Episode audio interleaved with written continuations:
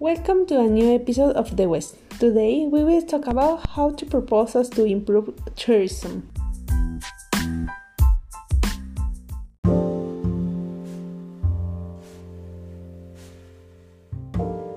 Hi, I am Wendy. Well, proposals to improve tourism. One, to improve the existing infrastructure and equipment in the destination with the greatest tourist influx.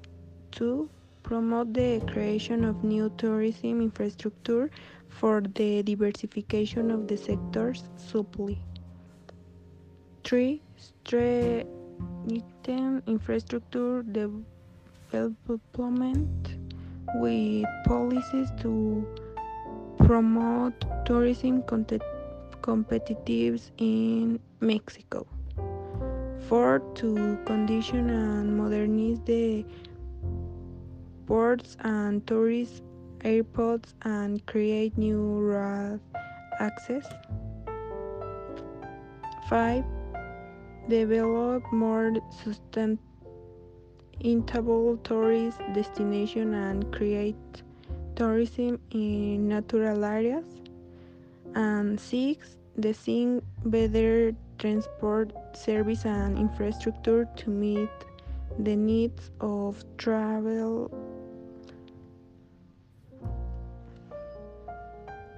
It consists of design tourism products or service that adapt to the motivation and emotion of a market segment taking into account their distances and means as uh, factors of tourist demand so that tourist destination can function as profitable tourist brands.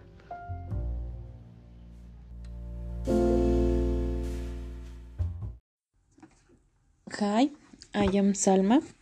My work is about strategies to boost tourism investment.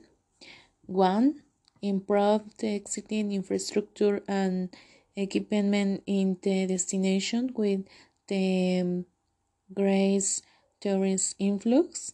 Uh, strengthen infrastructure development with police to promote tourism competitiveness in Mexico, develop more sustained tourist destination and reactive tourists in natural space, coordination and alliances for transforming tourism, strategies and more uh, agile alliance to move towards a resilient future and meet world's world.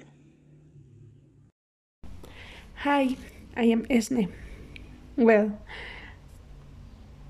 five tips for designing a proposal to improve tourism. Number one, stay relevant.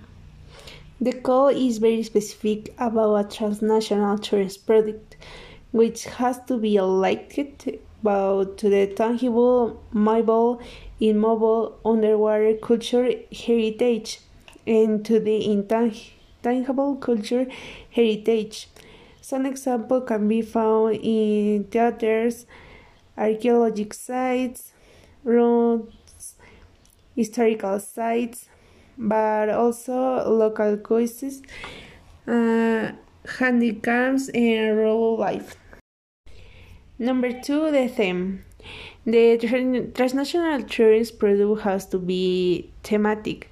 So being too generic, as it happens sometimes, is not positive, and it doesn't allow to clear to clearly identifying the tourist product, since the conception price is used to specify all the connection with the enterprises of the culture and creative industry, and most of all with the tourism segments.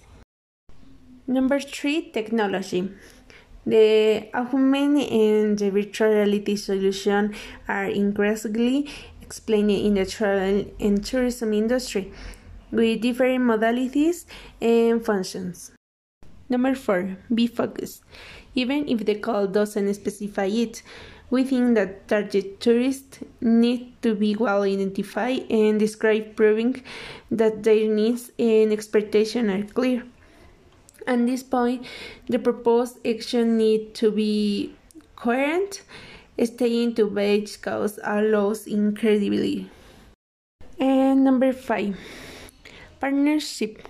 The set of um, involved partners is sure one of the most important aspects of the competitive proposal. The main partner has to prove an appropriate experience, but generally the consortium must highlight a balance in terms of skills, nature, public and private, and geography roles and tasks must be clear, but it's also important to elaborate from the beginning how to improve the sustainability of the project after the confounding period. And finally, five proposals to improve tourism. Number one, be more sustainable.